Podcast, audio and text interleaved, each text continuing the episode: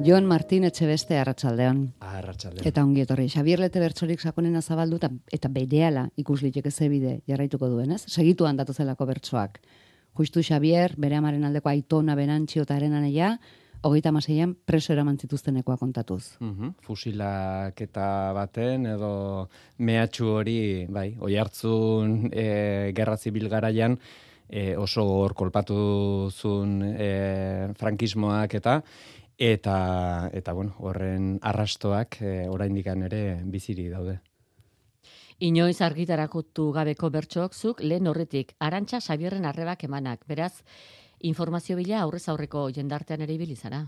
Bai, nik uste kazetari hitzatik edo datorkian zerbait dela, e, interpretazioa batez ere literatura lorrean eta garrantzitsua da eta bueno, zenbat eta urrutirago batzuetan hobeto, ez, distantzia hartzea, baina beste batzutan e, ulertzeko derrigorra da gerturatzea eta arantxa, bueno, aparte oso pertsona interesantea dela eta oso iztun ona, e, uste dut Xavier e, aurra ulertzeko ba, funtsezko giltzarria zela.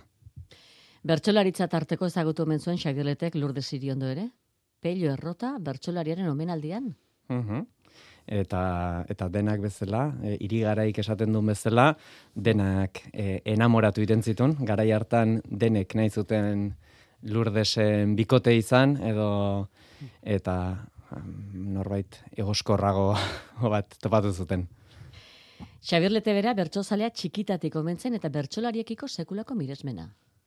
Bai, e, nik imaginatzen dut, eta alaxe sinopsian edo alaxe e, deskribatzen dut e, Xavier mutiko bat plazan, eta bertsolariak e, oholtzaratzen, eta jendia txaloka, eta, bueno, espektatiba altuekin, eta eta errespeto hura, bertsolariekiko zeukaten errespeto hura, bera beretzat ere nahi, nahiko zuela, imaginatzen dut. Eta, bueno, oi hartzun ere detzen edozein herri, e, garai hartan, irurogei garren amarkadan, berroita amargarren amarkadan, e, bertsoaren unibertsitatearean zeon, ustapidean bizitzen, kozmen lizaso, e, Michelenare bai, eta, eta ba, berak hortatik edantzun. Txaloak bakarrik ez, haiek entzuteko ze isiltasun izaten zen, hainbeste jende bilduta? Bai, e, besteak beste, ba, mikrofonoak e, nahi bezain ozen ezin zien jarri, e, seguraski, eta hortarako ba, publikoaren rituala hori isiltzea, eta eta hitz egiten dunari entzutea, eh, hain galdurik da ono hori. eh, Garai batekoa.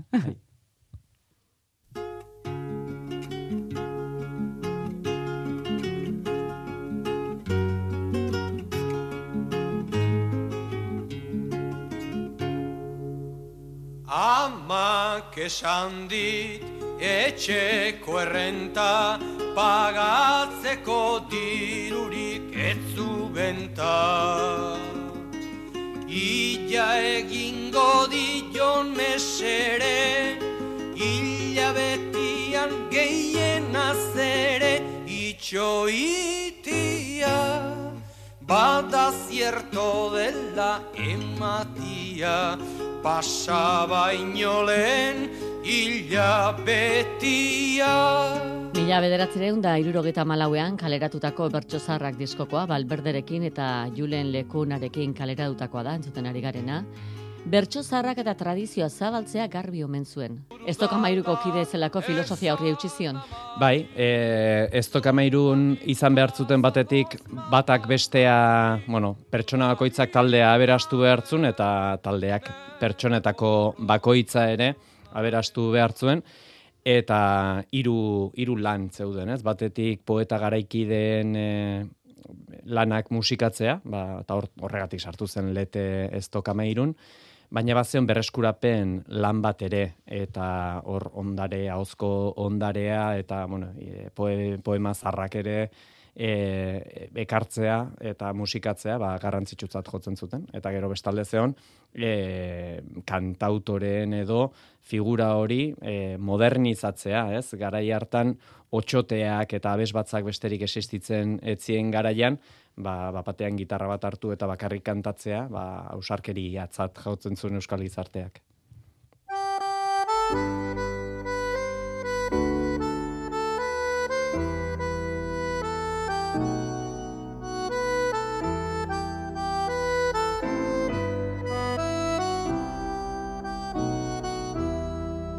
Uda berria behar zenean etorri zaigu negua. Nik bezela izango dau denek ikusitakoa. Elurrazpian alperrik galtzen hain ederzen loretsua. Kulpa hundirik ez zuen baina antxegon da gaixua. Bertso paperak eta bapateko bertsoak biak zituen gustoko eta bertso paper eskaleratu zuen lana 2000 batean, zure ustez mardulena?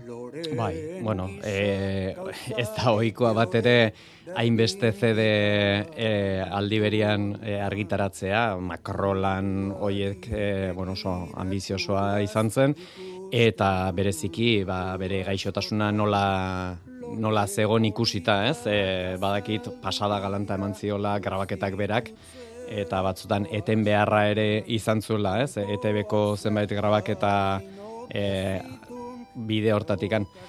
Baina, bueno, e, hor gelditzen da, e, berreskurapen lan hau, eta, eta gerora bertsolariok asko e, edan dugu, ez? E, doinu hoietatik, eta eta behingoz e, ondo grabatuak, goxo grabatuak, e, eta ez elkarri belarrira e, erakutsiak ola bakoitza bere desafinoekin.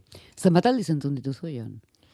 Ez pentsa hauek e, hainbestetan entzun ditudanik, eh? Ni ere bertso zaharrekin e, batzutan liluratzen naiz, baina beste batzutan oso, oso urruti sentitzen ditut. E, nik uste gustoen oso oso e, araberako eta gero uste dut nahi hau dela nik neonek e, irakurtzea.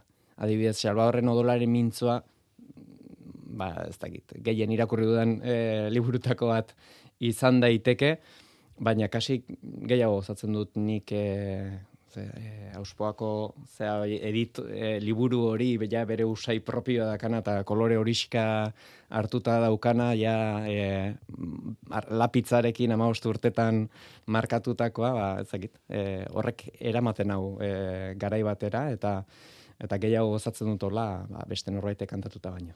Leteri buruz aritzeko, e, ari buruz esandakoak, poesia zidatzitakoak, bertsolaritzaren definizioak, non ibili zara? Puf, ba, gartzia tarren etxean eta lekuen tarren etxean asko. E, bai, Joserra Gartzia eta bai Juan Gartzia, ba, esekulako ikerlariak dia, hauzkotasunaren munduan sekulako ekarpena egin dutenak, eta leku honatarrak ere beste hainbeste. E, alde batetik pena ematen dit, e, ez, ba, ez Euskal Filologian edo alako karreratan gehiago ez sakondu izana, e, gehiago jakiteko, ez? Baina, baina bueno, kontuatzen naiz, bada hola hor jende bat sekulako lana eginduna, eta askotan mundu akademikotik e, gizartera, badago zubi bat, oso zaila e, zeharkatze, zeharkatzeko, eta uste dut, e, bueno, junta torrian pixka bat ibili naizela, baina oraindik ere gehiagotan transitatu behar dudala. Eta dena antolatzeko lana, zer moduzko izan da? Ze gauza bada biltzea, biltzea, biltzea, eta gero hori emateko zubiak egitea. Bai, e, nien naiz pertsona hor natua, beraz, uste dut e, pixkat esplikatzen dizuala, ez tesi bat egiteko disiplina eta, eta ordena garrantzitsua dira, eta ni gehiago naiz ekintzakoa, ez? E, zerbait irakurri eta idatzi.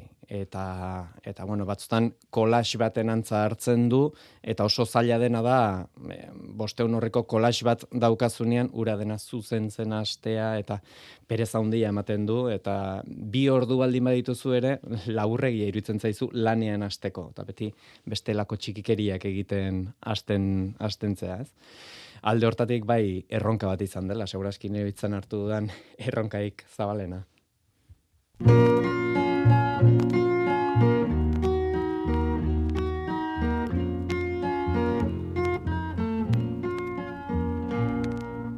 Gizona kartzelan sartu dute, zer esan du, zer egin du, sementzatogia eskatu du.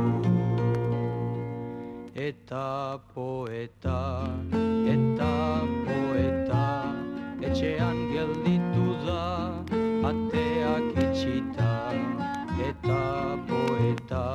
Ari da lete poeta hoie kantatzen, irurogeita sortzian kalera dutako abestia da, zuk diozunez, bera poeta hogegarren mendeko euskal poeta handienetakoen artean. Nere ustez, bai, baina, bueno, nor naiz ni, eh? Zaren, nik bera aukeratu dut, eta horren bestez nire subjetibotasunak ja salatzen du, ez? Baina, baina bueno, e, nik uste e, bere kantagintzagatik ezaguna baldin bada ere, bere poemia, poemagatik, poemen mailagatik ere e, ezagutu beharko lukela Euskal Herriak. E, besteik da, zenbateraino ezagutzen ditugun gure poetak. E, hori beste, usiko este, emango lukela programa oso baterako ere. Zuk ezagutu duzu lete eta aro eta fase desberdinak izan zituela diozu hiru. Bai, eta poema hontan bertan entzuten dugun hontan e, ikusten da beretzat poeta batek ze funtzio bete beharko luken. Eta da e, gertatzen dena salatu eta gizartearekin e, egotea. E, ez bakarrik edertasunaren bilaketa e, naiz bat, baizik eta pixkat gizartearen beharrekin lerratua. Eta eta horren konsekuentziak e, jasateko gai izan, tan ikuste bastante koherentea izan zela e, berak e, deskribatu zunarekin.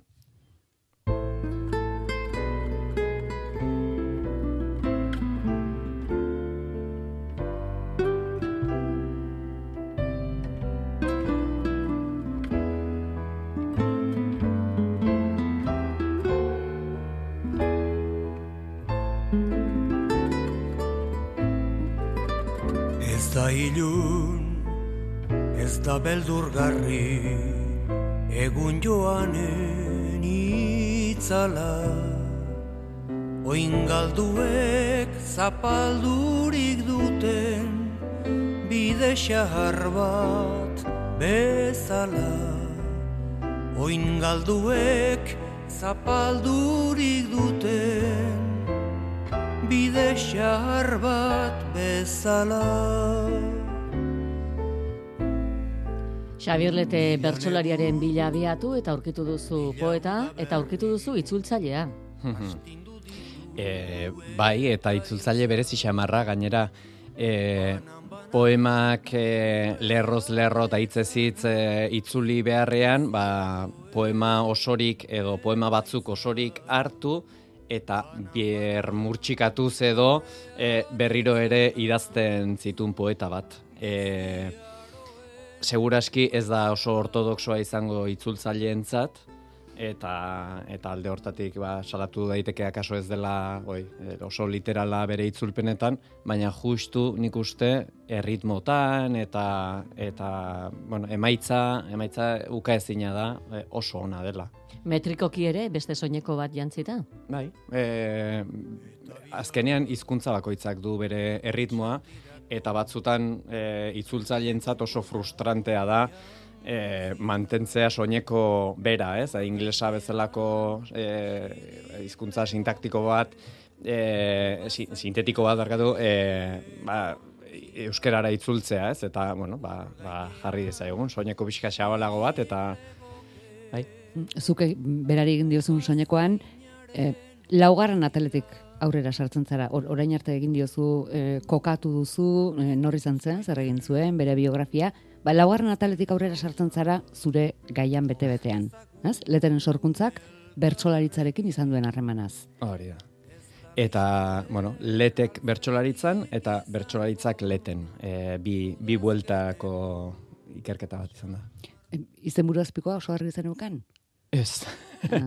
Ez, baina nik uste parafraseatzen hasita eta nik uste hainbesteko korpusa dakan pertsona batengan bere izenburuak bilatzeko e, ze aukera asko ematen zitula, e, oiurik gaur egun naiz pentsatzen, oiurik bortitzena ere egokia izango zela, baina, bueno, honek pista gehiago ematen ditu bertsolaritzari e, lerratua daola, eta, bueno, erosle potentzial batei, ba, e, zintzoago iruditzen zait, ez? bertsorik sakonena.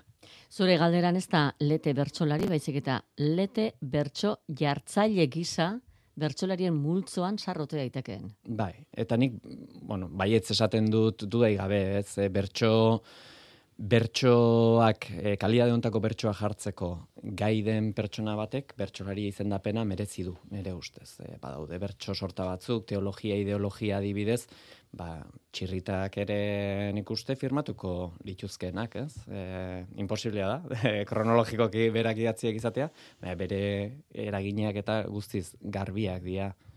Bai, bai. Bakarra, badakartzazu, doinuen berri, errima familiak, dena behar zen leteren lana bertso artean kokatzeko? Bai, eta uste dut bertsolaritzan ere gauza asko jakineak diela, baina hainaozko munduan akaso ez ditugula papereratu.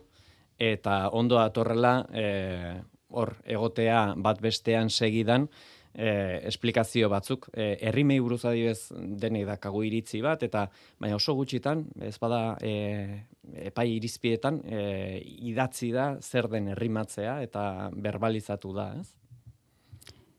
Berrogei kanta aukeratu dituzu. Bazen bai. non aukeratu berrogeiren aukera egin duzu, bere egiletzakoak hartuta. Bai. Eta hori e, lantzail bat izan zen, ez? E, zergatik utzi e, ISBT azilegi balitz, bezalago e, letra zoragarriak kanpoan, e, bertso metrikan egineak izan da, taula, baina tesian, tesi batean edo, e, ba, irizpide bat jar, markatu behar da, eta orduan nire irizpidea izan zen, berak idatzitako le, letrak, itzuli gabeak, e, berak e, guztiz originalak zienak, eta bere diskoetan kaleratu zirenak. Orduan, zenbait letra gutxi batzuk, ba, gau, e, gaua bezalako edo ala ere bezalakoak, lurdesek kantatu garren, e, bere letren barruan sartu ditut, ba, ba, hor kabitzen, kabitzen zelako, ez, irizpide bateratu hortan. Baina lanetako bat hori izan zen, eh? eta tesi eskerrak, asmatu nuen tesi horri e, berrogei kantako korpusa bakarrik jartzen, ze bere obra guztia ba, aztertu behar banu, seguraski oraindik ere, ikertzen nahiko nintzen. Hmm. Bertsolaritzaren herrimatik begiratuta, bi eren omen herrimatuak, hiru saikapen egin dituzu, herrima beratzekoak, oskidetasunak eta herrima gabeak. Herrima beratsakoaren adibide, honako hause.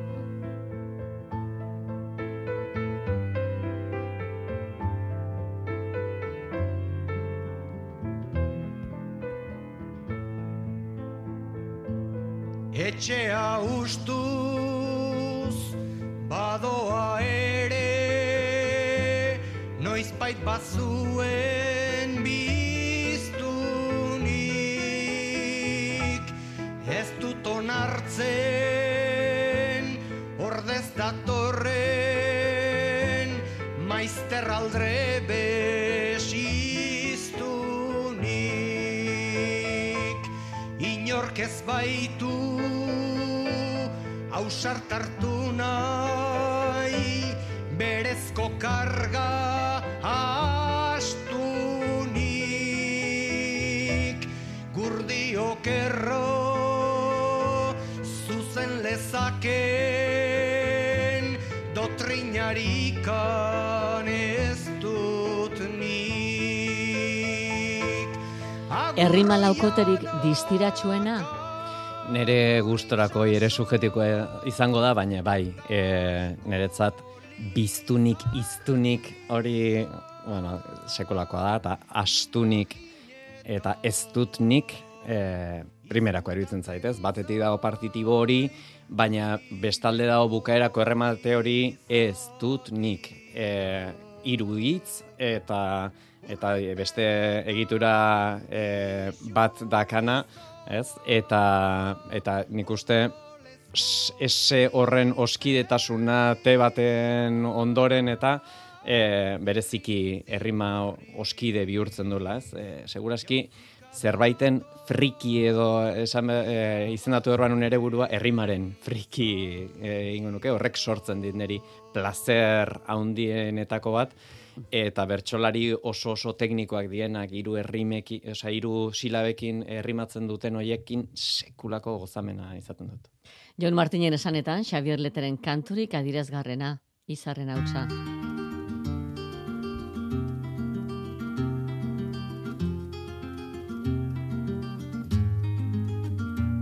Izarren hautsa egun batean bilakatu zen bizigai, hau txartatik uste gabean, noizpait gina den gu ernai, eta horrela bizitzen gera sortuz da sortuz gure aukera, atxedenik hartu gabe, atxedenik hartu gabe, lana eginaz goaz aurrera, kate horretan denok batera, gogorki loturi gaude, gogorki loturi gaude. Letrarik ezagunenetakoa euskal kantagintzan? Zure ustez? Bai, ez da. E, batez ere, bertsio bihurtu zenetik.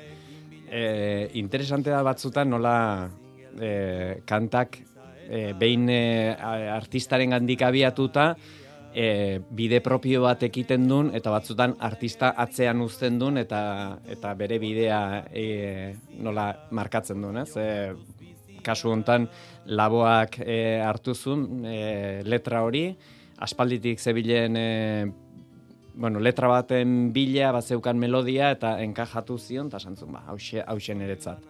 Eta, eta leterena baino bersio askoz ere, bueno, e, popularragoa bintzat egintzun, seguraski politagoa ere bai, eta gero kentzazpitaldeak e, popularizatu zuenian ere, bigarren bizitza bat asten zaio kanta horri eta beste belaunaldi baten gana iristen da eta poliki poliki doa e, bere autoren gandik banatzen eta zenbait e, pertsonak momentu honetan ez dute jakingo hau Xavier Leteren kanta bat denik ere. Eta zure ustez Xavier Leteren arrakasta da hori eta baita kondena ere. Bai, netzat arrakasta bada. Esatea pertsona baten kanta herrikoia dela. Ba, netzat lorpena bat.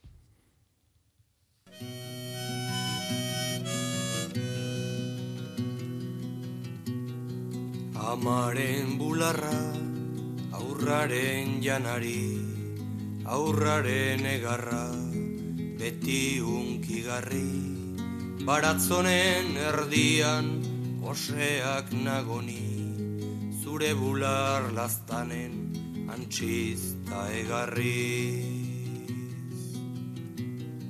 Zure bular politak, zerrien jostailu, edertasuna kontuz borderik behar du.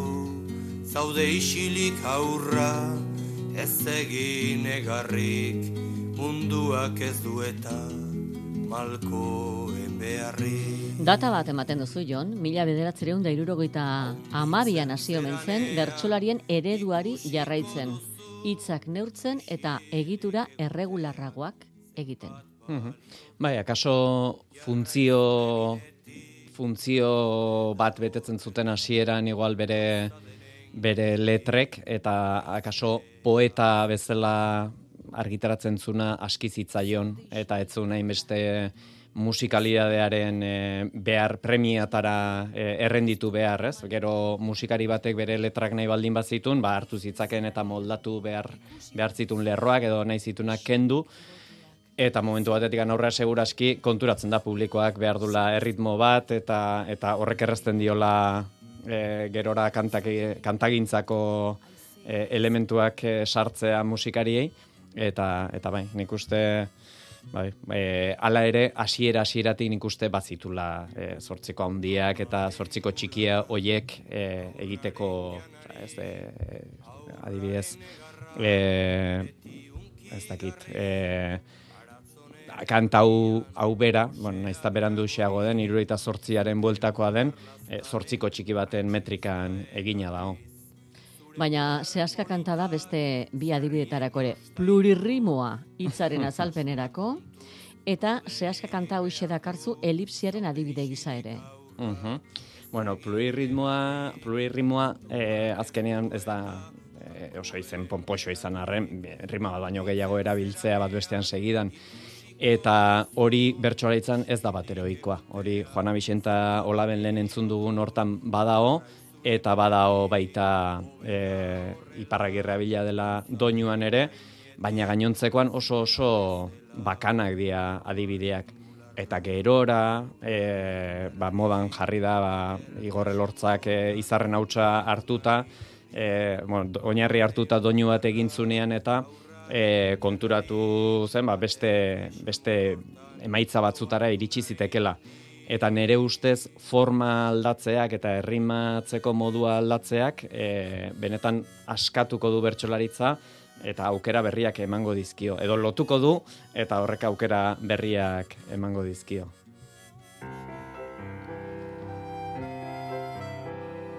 Berriro itzuliko balitz Iragan denbora rotza Berdin kontsuminezake Bainila gozo artean Itxaso urrun batetan Irudimena galdurik Uda berriko euritan Larrosak pizten ikusiz Osaba komertzianterik Ez nuen izan abanan Pianorik etzegoen Bizi nintzen etxe hartan. Neskatzen puntila finak Udako arratsaldetan. Errosario santua Neguko gela hotzetan Lehen azeran esan duzuna, bertsolaritzak leteren eragina eta letek bertsolarien gan. Letek sortutako doinuak eta berarentzat sortutakoak Jimenezek edo Balberdek sortutakoak gero bertsogintzako erabilinetarikoak izan omen dira. Bai, e, egiten begiratzen badu xenpelarreko datu basetan e, nordien e, doinu gehien eman dizkiona bertsolaritzari, ba, ba, lete da dudari gabe hoietako bat, ba, Muriza, Jormaia, badaude olako beste izen batzuk doinu asko ekarri dituztenak, baina, baina, eta, bueno, abanera bereziki, ez, abanera seguraski, e, gehien erabili eta kaso abusatu den e, doinua izan da. E, bai, bai, muruak eta bai peñagarikanok e, laro margarren urtearen buelta hortan hasi zien erabiltzen, eta karo, garai hartan e, sekularako erakustaldi teknikoa zen, zortzi ointzitun bertso bat egitea eta publikoak txorantu egiten zen e, gaitasun teknikoarekin. Gaur egun, bertso eskolako aur gehienak gai dia hori egiteko, ez? Bertsolaritza nola aldatu den, nola teknifikatu den horren adibide bat da. Eta hainbeste erabili zen, ba, ba, bueno, ba, bere antzeko doinuak sortu diela eta orain gaur egun baude, ezakit 8 behatzi doinu ba, berdinaren familikoak, ez? 8 silaba dituna, seguraski oktosilaboak ba, gaztelaniaren e, eragina ere erakusten digu, baina bertsolariontzat sekulako diferentzia da bost bost e, emistikoa e, eten bat eduki edo zortzi silabako e, xabaldi bat eduki esan nahi duguna esateko. Ba, ba, bueno, ba hori ere letri zortzaio.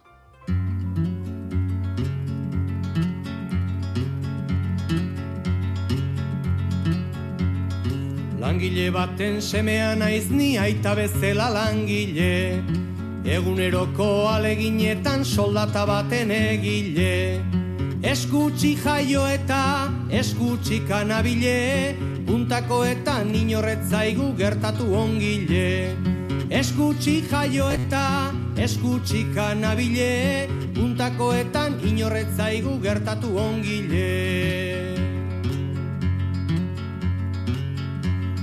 Aitata amak nahiko ninduten fabrika batian bizitzarekin burrukatzeko altzairu tartian. Bide txiurretik noa, agian ere kaltian, baina ez detuzten nabilen ikan horren apartian. Batean, tartean, kaltean, apartean, txirritaren oinen estiloan. Txirritaren eragina liburuan zehar behin baino gehiagotan epatu duzu. Bai, eta berak nik uste, Xavier Letek edukizuela miresmena e, txirritarekiko eta konturatu zen etzela kasualidadea eta Euskal Herriak ere bazeukala e, txundidura hori. Eta herri zerri hasi zenean bere bertsoa kantatzen jendeak nola gozatzen zuen konturatu zen. Eta horrek berak seguraski gehiago sakondu arazi zion, gehiago estimatu arazi Eta batez ere nik uste dela e, txirritaren hainbeste bertso e, kantatu izanak, ba, txirritaren formulazio batzuk bere ganatzera eraman zuela. Eta orduan konturatu gabe, ari da kantatzen e, ja lendik ibilitako bide batetik. Eta lehen, ibilitako bidetik zoa zenean, ba, erabiltzen dituzu pauso, pauso, pausaje berdinak, ba, partean, apartean, eta eta bar. Eta, bueno, normalizatzen dira zenbait akats, edo, ez, euskaraen zuzentasun aldetikan akatsak Nabile, izango, eh? Nabile, Parixan. Parixan, eta horrelako, horrelako deformazioak, e, besteak beste, igual, errimak ere alaxe behartzen dulako, ez, hile errimatzea oso zaila da. Bertsolari oso gutxi ausartuko liak esei puntuko bat hile egitea, baina bueno, e, idatziz eta eta alako lizentziak hartuta zergatik ez. Zergatik du langile baten semek metrika hasi jentea? Jo ba, oso e, e, zehatzen dituelako erritmo aldetik, e, ditu bi aizkoraka ta, ta, eta e, pau, pausua, pausaje, e, bueno, ez dakit, e, amar zortziko beste deskansillo bat. Eta berriro, ta, ta, eta berriro e, xabal, zati xabal hori. Eta pixkat e, gogoratzen digu aizaki mutil mainontzi bezalako doinuak, eta hoiek ere oso naturalizatuak e, zitun Xabierretek. Gizon arruntaren koplak ere ahoskotasunez eginikoak bertsoaren azken puntua errepikatuz dator, bertso sorta, eta horra horordea ez ustekoa gero. Zakurta beste hiru atxo, egun ondon Pepito eta Don Alfonso, egun ondon Pepito eta Don Alfonso. Gauza gaizki dabiltza hau da komerilla, Afganistanen gerra piztu zuten illa, tokatzen baldin bazaita urten loterilla, erosi beharko de Citroen berrilla, ongi egon omen zantolosan perilla. Puntu errepikatu behar dela erakutsi lehenbizi, eta gero lete berberak hautsi du beste puntu bat erantzita. Jostalaria, lete. Ba, edu da gabe, zortziko txikia kantatzen da, eta batean amarreko txiki bihurtzen ditu, eta eta hoxe, e, bertso sorta hau niretzat oraindikan ere misterio bat da, ze jolas modu planteatzen dion entzuleari, eta eta ez ulertu arren, bueno, gertatzen dena ulertzen dugu, baina hain da dadaista, hain da surrealista, ez? Pertsona baten gertatu ala, ala biatxo, eta orain txakurra, eta orain realak 4-1, eta ze, ze, ze kontatu nahi dit? Eta justu ez jakiteak e, sortzen digu e, jolas hortan sartzen gaitu, eta hori bera ere, e, ze arrakastatxua den erakusten digu, ba, lip-dap txapelketa bat egin zela, eta uste dut hauek izan ziela e, irabazi, bueno, e, irabazizun lip-dapa kanta hontan oinarritu zen, eta aranun chill mafiak ere kanta hau hartu eta gazte arruntaren koplak e, sortu zituen bapatean, ez? Nola, e, belaunaldi arteko transmisio bat ere bada hon, eta katebegi e, eraldatzaile bat, ez? Gizon arrun baten koplak, normatiboa. Bai, bai, arru, normatiboago ezin, claro, hegemonia bada, euskalduna kenduta, uste dut gainontzeko hegemonia guztia ditula. Leteren kantuen arrakasta izen omen daiteke zure ustez ahozkoaren kutsuagatik. Bapatean ari denaren estiloa hobetsi zuen, naiz eta idatzizkoak izan. Bai, hori da, bueno, trampa moduko bat edo, e, jendeari gustatu egiten zaio, pentsatzea e, zerbait e, ahozkoa dela. E, a ber, bati aitortzen zaio, e, arrisku bat, kantatu dezakela zerbait eta gaizki atera daitekela. Eta horren aurrean badago permisia bede bat, eta, eta ondo ateratzen denean gozatzeko predisposizio bat. E, naiz eta zerbait idatzizkoa izan, planteatzen baldin bada estilo hortan, e, jendeak permisidade horrekin e, konektatzen du eta gozatzen du berdin-berdin. Eta lehenengo aldiz entzuten dunean, ba, bapateko abalitz bezala e, gozatu dezake. Xabier Lete bertsorik sakonena liburutik onakoa. Baiezko ez ezik, leteren kantetan enfasi negatiboa topatzea ohikoa da. Izatez, ezezkotik komunikatzea da ezaugarrietako bat. Hau xabidea. Erkaren ardian ilunpetan etxita amurrematen duen izti bildurtia.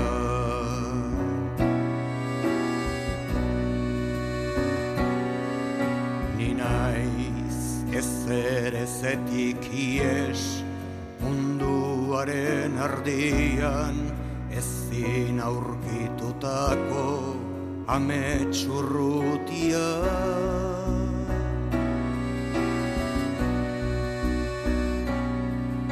Ni naiz irri farbako gaztetasun hondarrak galtzen dituena.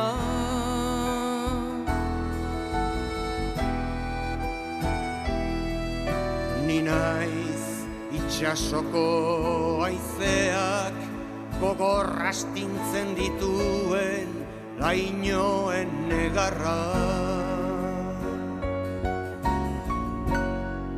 Etzaidazu galdetu gauza ilun guztien arrazoi gordea nora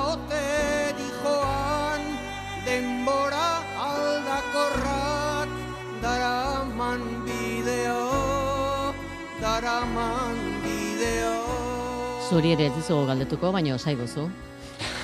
Zer da? Ni naiz? Bueno, ni naiz e, abesti tzar bat iruditzen zait. E, eta, bueno, hemen ikusten da, bere ezkortasun hori.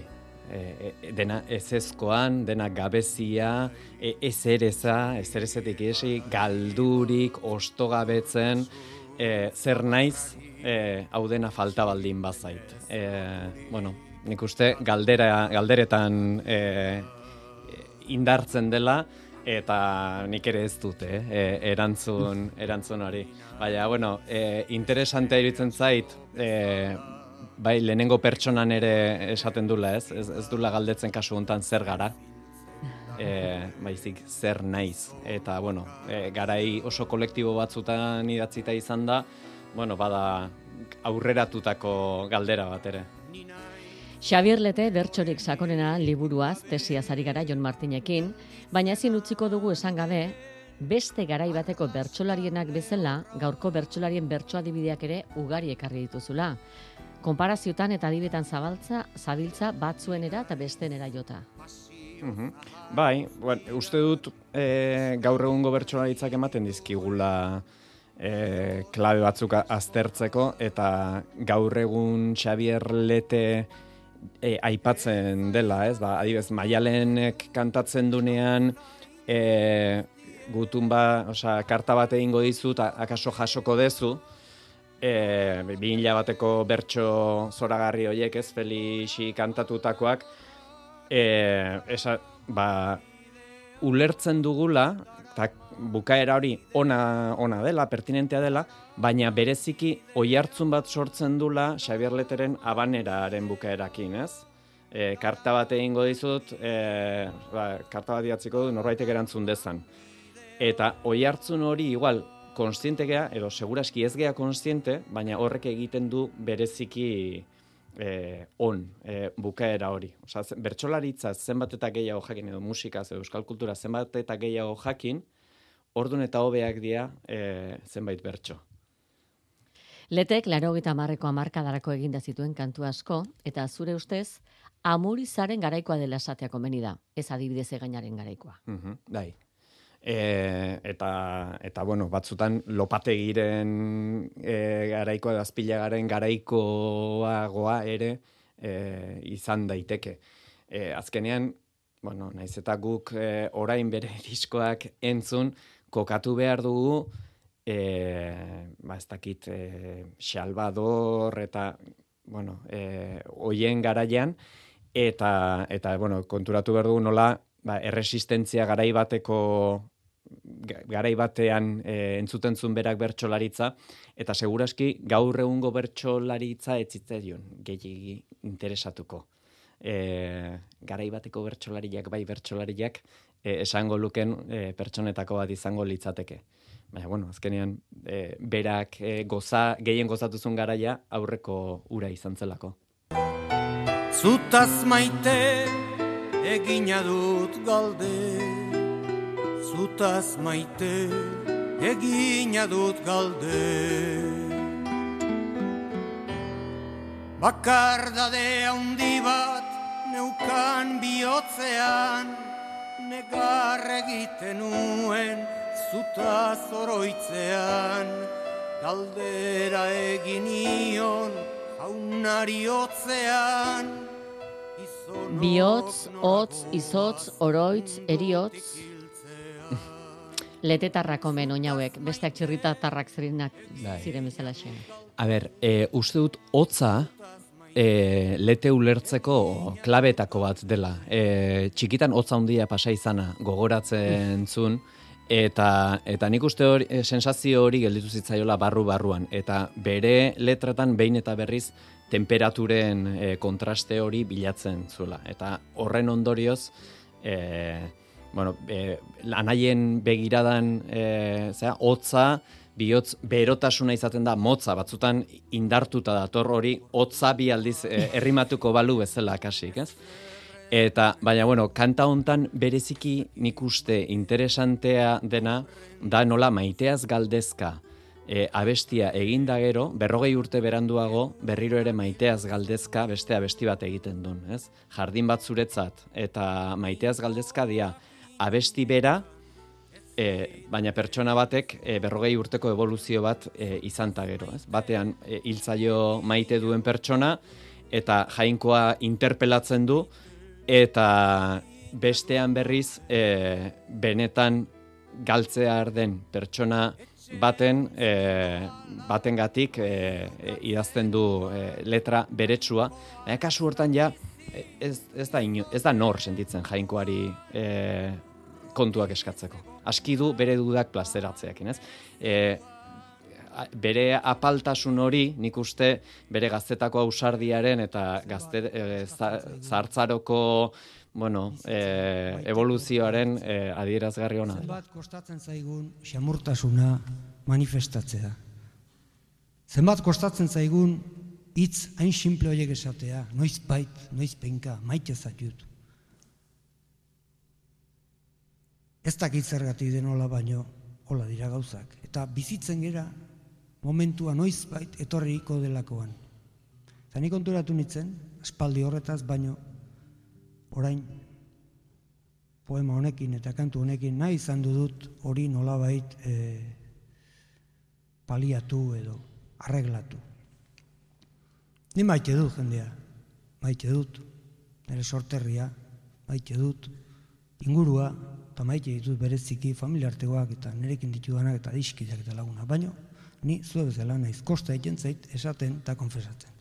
Horregatik, idatzi dugu kanta hau, norbatek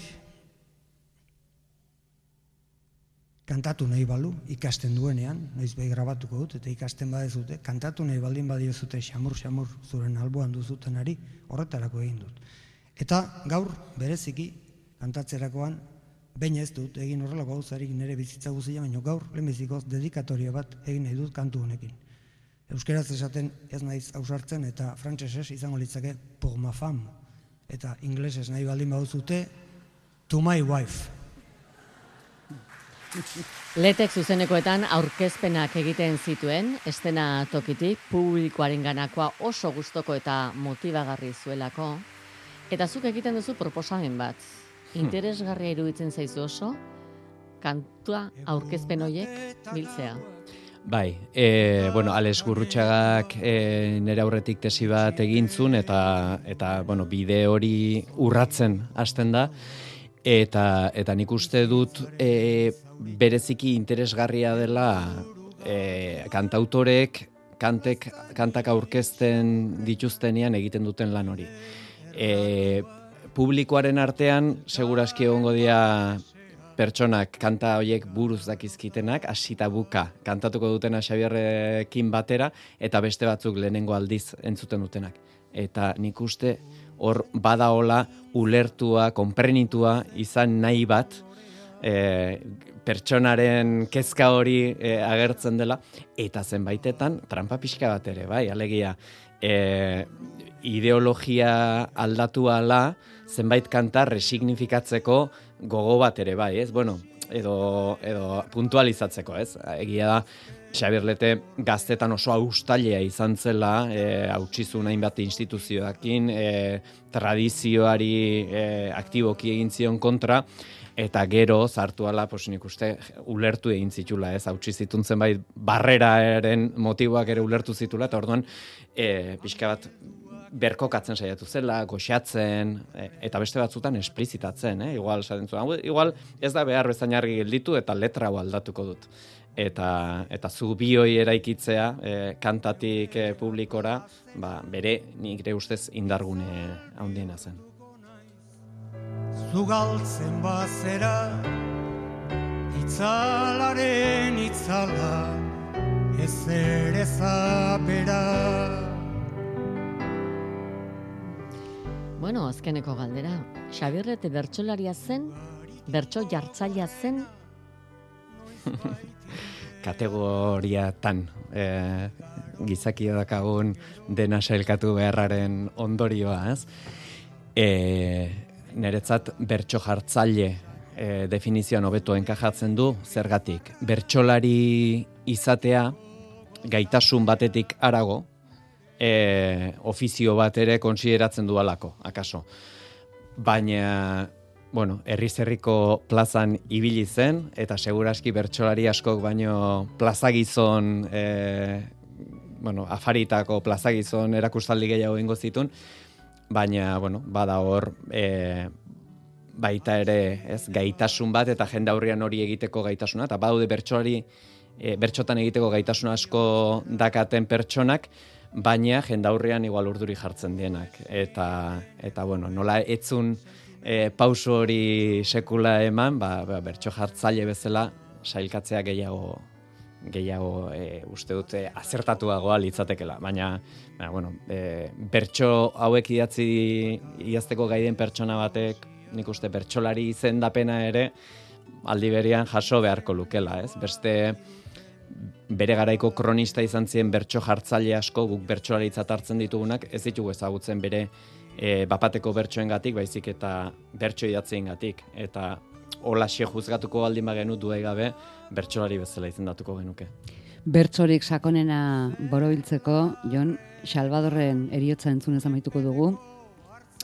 Idatzi duzu liburuaren amaieran, Salvadorren eriotzerako idatzitako abestitza, parafraseatu daitekela lete beraren figurarako ere. Bueno, hitzetan azkenekoetan esaten zu, norberak beste batez dionak, gehiago dio norberaz, beste pertsonaz baino. Ordan azken azken galdera da, zenbat esan duzu hemen zutaz, leteri buruzari zinela? bueno, beti hitz dugu gutaz, ez? E, edo zein eta e, hitz egiten dugunean.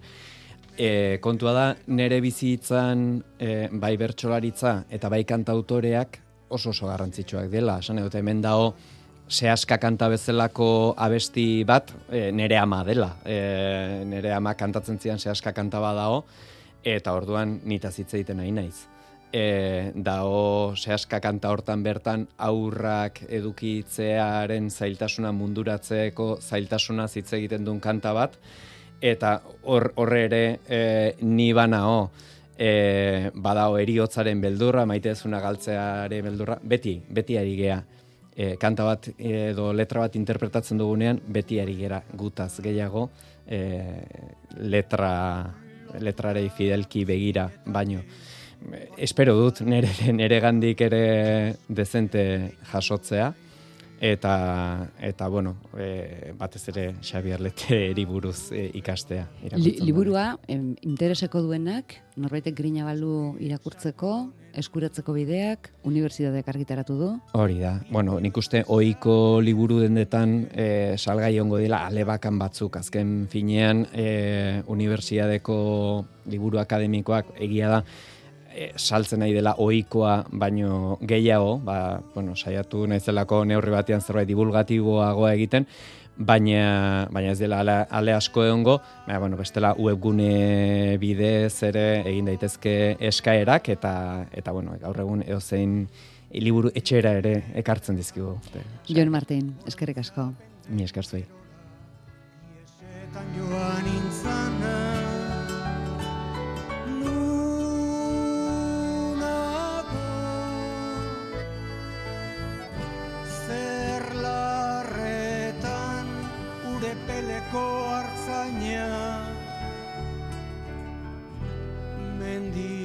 Galetan gora Oroitzapen den gerora Iesetan joan intzana